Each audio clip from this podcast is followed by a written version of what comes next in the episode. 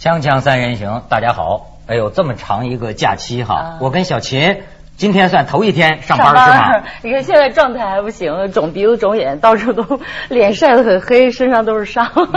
为什么呀？不是出去玩去了吗？啊，对对，他去坝上，你看王斌老师也晒黑了。嗯，我是因为节前去了内蒙古，嗯，都属于草原。啊，对我是去塞罕坝。塞罕坝也是，我觉得还挺不错的。虽然是黄金周，但是没什么人，人人进不到那个草原的腹地里边去。对如果我还说能进去的话你这五一黄金周出游，这算几大傻之一了。啊，没有啊，没有啊，根本见不到什么人。去了之后，呃，我们开一个吉普车嘛，嗯到那个基本上就只能看着车辙，根本也不算什么路的地方。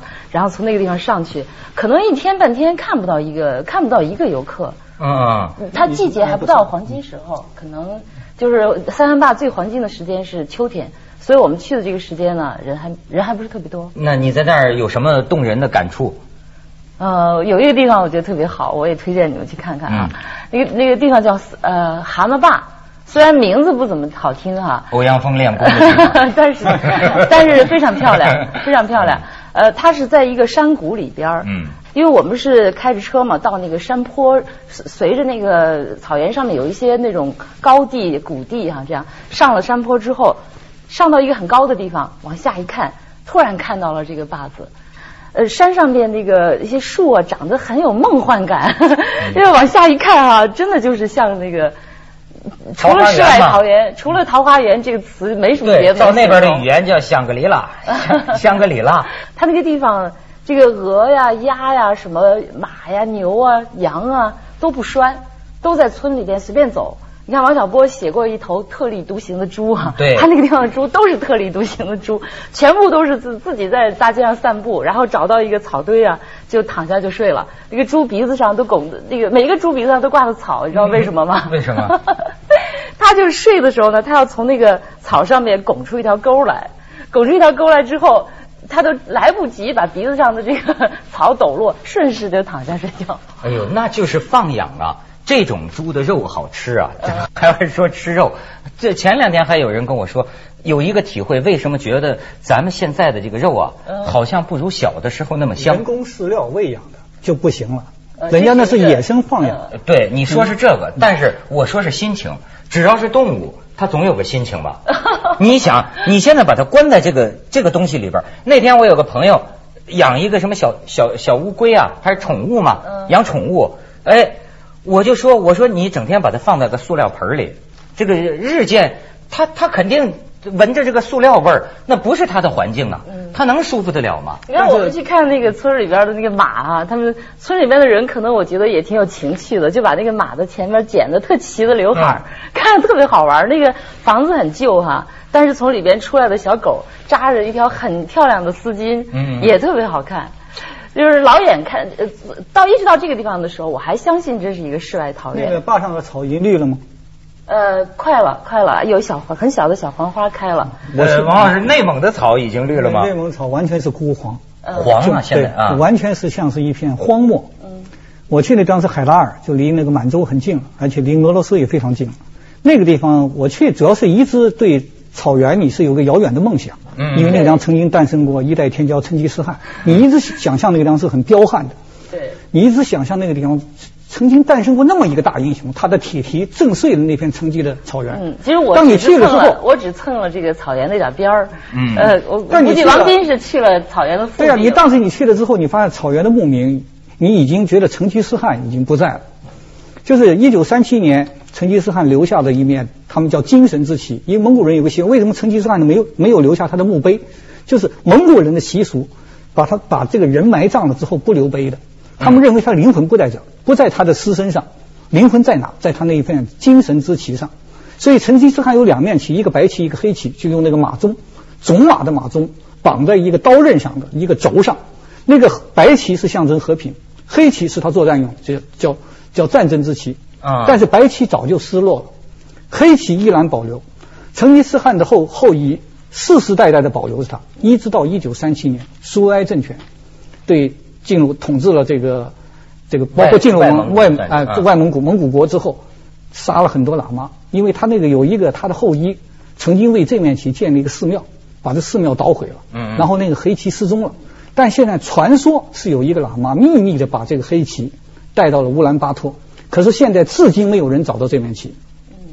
成包括成吉思汗那个墓地，就他那个墓地，当说是成吉思汗死的时候让什么很多军马在上面踩踏八百踏，八百八百匹军马，就是几个月。成吉思汗死的时候是是进攻这个西夏，嗯就是我们讲西藏人，现当时叫党项人嘛。嗯进攻西西夏的时候，在打仗的过程中受伤。当然有很多传说，包括有一个传说说成吉思汗是把那个西夏的那个女王嗯给弄来了，然后睡了一觉，女王呢在他下下体里面装了一个什么毒药。成吉思汗那么那么一晚上过了之后，有这是传说之一。是是成吉思汗给女王下棋，还是女王给成吉思汗下棋？女王女王给成啊，对成吉思汗对对中了美人计。对，中了美人计了，这是其中一个艳后那个什么克里奥巴特拉的故事，这是一个传说。啊啊，但成吉思汗死了之后，就是八百名骑士就带他尸体就回到了他的故乡，然后他们选择了一个地方，那个地方是方圆大概有几百里吧，把他埋葬了。埋葬了之后是八百匹马在上面进行在这个土地上去反复的来回骑，就把这个地给压塌死了。那个地方以后苏维埃政权建立之后，是把那个地方作为最高限制区。苏军在那地方建立了他自己的这个导弹基地什么的，就不啊不让人进去。这不让进去，其中有个原因，我估计是对这个恐恐惧，对成吉思汗后裔们的恐惧，他又必须把这个严格限制，因为那个地方它具有巨大的精神感召力，啊，所以那个那个精神之旗的失踪，我觉得跟这个有关系的。但是我看着呃，好像是韩少功啊写过一篇这个文章，也是说很感叹，就说蒙古族就是突然之间一下子那么强大，打遍全世界是吧？无敌手，但是又在很短的历史年代之间，一下子就你看元朝末年就回去了，最后就当就是就是朱元璋吧造反嘛，就咱就回去吧，回到内蒙一下又缩到无声无息。对像涨潮跟退潮一啊样。你到到内蒙去，你看到那些牧民，就他们的一张这个紫红色的脸庞，他们的长了一张很典型的蒙古蒙古蒙古的脸，就是他们的那种憨实，就就是他们对人的那份热情和他们那个本分，你就无法想象这样的民族曾经诞生过一代天骄成吉思汗，这是我特别感叹的。其实我这故事还没讲完。哦，对，从他那原住民说到你这坝上原住民，呃，我我刚才讲到那个地方，就说我看到一直看到这些牛马猪羊的时候，我还觉得这是一个世外桃源，的确像个世外桃源。嗯。后来呢，我们就碰到了一个老先生，一一位呃一一一个老头儿啊。后来我们就碰到一个老头儿，大概七十多岁，我们就跟他聊，说能不能去你家里看看啊？他就带着我们去他家看。我们走在路上的时候呢，他孙子就跟过来了。然后我们问这孙子叫什么名字啊？老头告诉我们说叫海友。还有还有就是 我不知道还有什么东西呢，就是后边还想要还有叫还有，但是这个老头儿说他的儿子啊和这个孙子和还有这个孙子都是智障人。后来我们就跟着这个老头儿呢到了他家里边，给他们一家三口拍的照片，呃不是就是给他们祖孙三代嗯拍的照片。他儿子能看出来，明显的就是那种智障的感觉，呃，一直在一直是那个笑着哈。呃，但是儿子看不，呃他孙子看不出来，还有看不出来是一个明显的智障人。后来我们就问他说：“还有，你长大了想干什么啊？”呃，还有就不回答，就笑。后来他爷爷说：“当个农民吧。嗯嗯嗯，还有就说：“当个农民吧。”其实听到这儿，我也不知道，哎，这个心里边反正。其实当个农民也没什么不好哈、我们不是整天向往什么世外桃源？我们在楼上面看，在山上看的时候，看到那个所谓的这个世外桃源的景象的时候，不是也心里面特别的向往？那为什么等到他说嗯当个农民的时候，心里就有那么一点点这什么酸事儿酸的啊？？我跟你说，就怕比。你如果世界上只有他们这儿，你比如就比如说，如果世界上全世界的人过的都是蒙古包这样的生活，嗯那没事儿。但是问题是你这个外来强势的东西，你侵入那儿啊，你一侵入那儿形成对比了。就像你作为游客，你跑那儿去看，他会觉着你穿的好啊，我穿的破呀，嗯。他会觉得你有钱，我没钱呢活动后来我就想啊，这个也许所谓的世外桃源，所谓的桃花源，只是用来向往的。就是你我们每个人为什么我们都喜欢旅游啊，都喜欢去远的地方啊？好像自己的生活有很多不如意，喜欢向往那个彼岸的生活。但是所谓的彼岸，它就只能在彼岸。等你要是真的渡了船过去到那个彼岸去看一看的时候，恐怕所有的彼岸都不是那么理想。如果世界上真有一个桃花源的话，我到蒙内蒙去的，我有一个突出的感受，第一次感到很悲凉。嗯。悲凉为什么？王老师，咱们先去一下广告，然后接着再讲。锵锵三人行，广告之后见。到坝上，觉得是进了桃花源，成武陵渔人了。咱这王老师去内蒙呢，嗯为什么说觉得悲凉呢？你是觉得那个地方是一片荒芜，或者说一片荒凉？再一个就是你看到的所有的牧民，他们是没有，刚才我讲的是没有资产的，嗯而且他们那个地方的农牧生活啊，是他们可以完全就是牛羊可以让他们的生活整个获得维系维系。比如说牛和羊的粪晒干了就可以烧火，没错啊，要喝就喝马奶，我们到哪去就喝喝那个什么羊奶和马奶，嗯啊，而且它的牛羊肉就可以可以充饥，因此呢，从某种意义上说呢，他们不需要更多的文明的介入。就文明对他们来说呢，你到那张你也突出感，文明对他们是个非常遥远的东西。我曾经去过一家，就是属于富人，他们那个富人现在已经就是不放不放牧了，放牧就雇那些穷人去帮他们放牧。他们干什么？他们接待旅游者，他们盖了很漂亮的蒙古包，貌似蒙古包。你一看这个所谓的蒙古包，你我从心眼里有厌恶感，就是他已经离开了蒙古人所具有那种质朴感。进去以后，那个他这个客人这个主人突然把他那身衣服退掉，换了一身特别干净的，还闪着金光的丝绸的这个蒙蒙古服，蒙古服布料上还印着金元宝。那么就是说，这个布料不是他们蒙古本身的，因为我到那去看的更多的是粗麻布，他那个是已经经过修饰的，那副笑脸，包括给你端来的东西，你看都跟汉人没区别。但是你看到真正的牧民不是这样，秀给你看是吧？做给你。蒙古是真的是非常热情的，但是蒙古这真的现在有点木讷了，就是你不能想象。你说是不是跟老喝酒有关系？真的，你比如说我今天喝酒，我第二天就是木讷。我跟你讲，成吉思汗以及他的继位者叫窝阔台，都是嗜酒如命的，他们是喝酒的。这个民族喝酒和这个民族的壮大是有一定的有有一定的关系的。嗯这个民酒，这个这个民族，他就是要嗜酒如命啊！他就是喝了酒之后，为什么我到蒙古去？他们说蒙古经常有些壮年汉子就死在路上，怎么死？因为他蒙古包和蒙古包相距很远，可能他就到这个蒙古包喝完了酒，天寒地冻，喝完了酒就稀里糊涂的就翻身上马了，就骑着骑着那走到马路上，因为醉了，砰就掉到地上了，一晚上就在那冻死了。啊对很多蒙古人就这么死了。哎呦，你你说你们俩这个事儿啊，我觉得都像是一种在现代都市里的人。你们缺什么呢？是是，实际你们到这种这个荒野之上，发现的是你们平常缺的东西。不，文涛啊看了之后感慨万端，我这然后为人家觉得很悲凉。或者我这个没有没有，我觉得啊，后来我这个悲凉的感觉啊，稍微我有那么一点点的这个。呃，稍微有一点替他觉得好像有点遗憾，因为他那个墙啊都裂了很大的缝。嗯嗯但是等我们离开他家子往呃离开他的家门口往外走的时候呢，就他家有一个人去帮忙，呃，是他可能是他的亲属啊，帮他们筛麦种。嗯筛完了以后，我们走的时候他也走，然后他儿子也出来送，他这个亲戚也出来送。当我看到他们脸上的那个笑容啊，是那种很发自内心的一种笑容。包括我给他们，呃我们给他们三一家三口祖孙三代拍的照片啊，也是那种你很难说那个笑不是由衷的。我跟你跟我讲，这个是自是自然。你说的这个内蒙，我我跟你说个什么？我跟你说个波利尼西亚。我最近呃在国家地理频道上看一个纪录片，就是说啊，有些文化，比如说欧洲殖民者、欧美殖民者过来就嘁哩咔嚓全给你摧毁了，就没有了。可是你知道吗？当年就是他们这个波利尼西亚，就太平洋中心那个那那些群岛上的这个民族，他创造的这个文化呀，可以说不亚于你人类阿波罗阿波罗登月。他就独木舟，实际上现在发现啊，以几万、呃几几千万、上千万平方公里，好像是上千万平方公里的太平洋海域，当年他们都曾经航行过，靠什么？没有现代的这种航海技术啊。所以为什么他的意思就是说，这个东西有它的是人类的一种智慧，这种智慧呢是生存锻炼被被湮灭了。比方说，我给你举个例子，有个很受启发，说这个民族现在他们正在想要留下来一些航海员。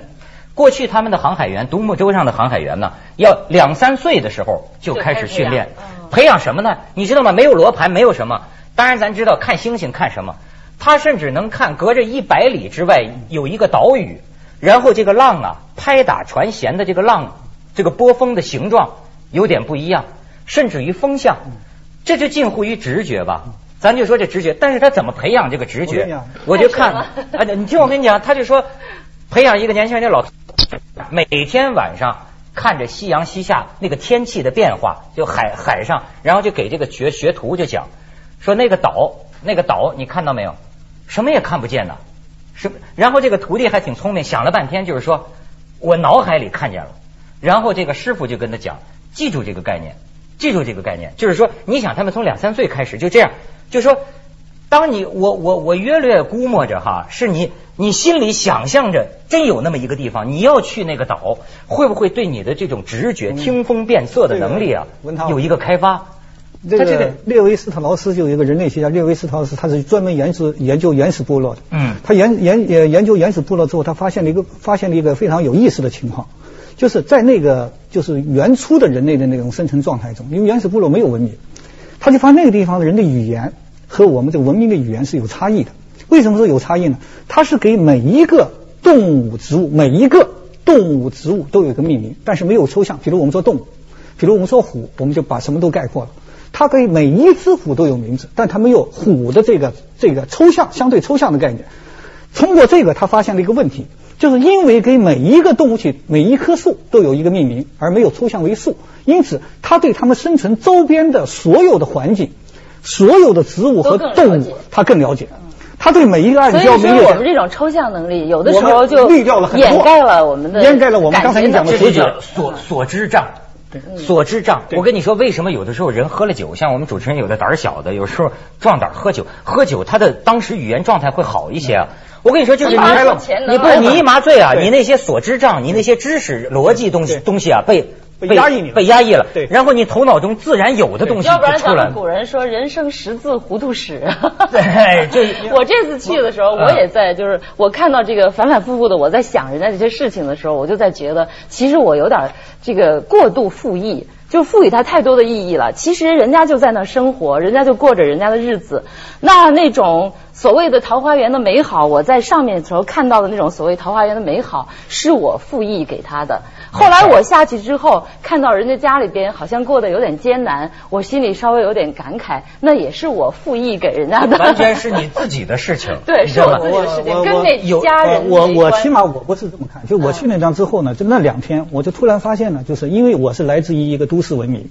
我们是以带着都市文明的心态到那去了，而且我去呢，也不是去为了去寻找所谓的桃花源，因为我知道那个地方有原子，既原始又贫瘠。我去那张，我突然感觉就是都市文明的所有的喧嚣远远离了，关于股市，关于各种凶杀案，是吧？嗯关于各种奢侈的生活，关于时尚，这个概念都不在了。嗯，嗯如果对于他们来说也不在，但是他们依然呈现出一种质朴。哎，不你，我去你你有你有你有什么提问？我我觉得，如果我们要问他，比如说我问这个老大爷，或者我们问草原上的牧民，你心目当中的桃花源是什么样子的？我不知道他们该怎么回答他们可。能没有 你先告诉我什么叫桃花源？不是说他所理想的，就我问你，你你如果一个理想的所在是什么样子？这个老大爷有可能就会说，比如说我的房子是不漏的，嗯我的孩子那个是智智力健全的，我应该是这个孩子。的，我有时候觉得我们这个人嘛，就在在大在大街上看着人来来往往哈，有的时候我觉得，呃，我去他要他在的地方，他反而去我在的地方。是不是我在路上丢了什么东西？为什么他要急急忙忙的赶往我去的地方呢？哎呦，这有点像写散文了。咱们去一下广告，锵锵三人行，广告之后见。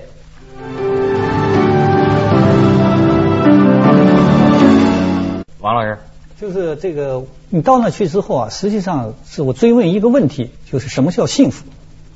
你比如你刚才讲，你在那个地方所谓的桃花源，你去的是桃花源，我去的是个荒漠的地方，它是在环境上或者在生存的级别上，它们有截然不同。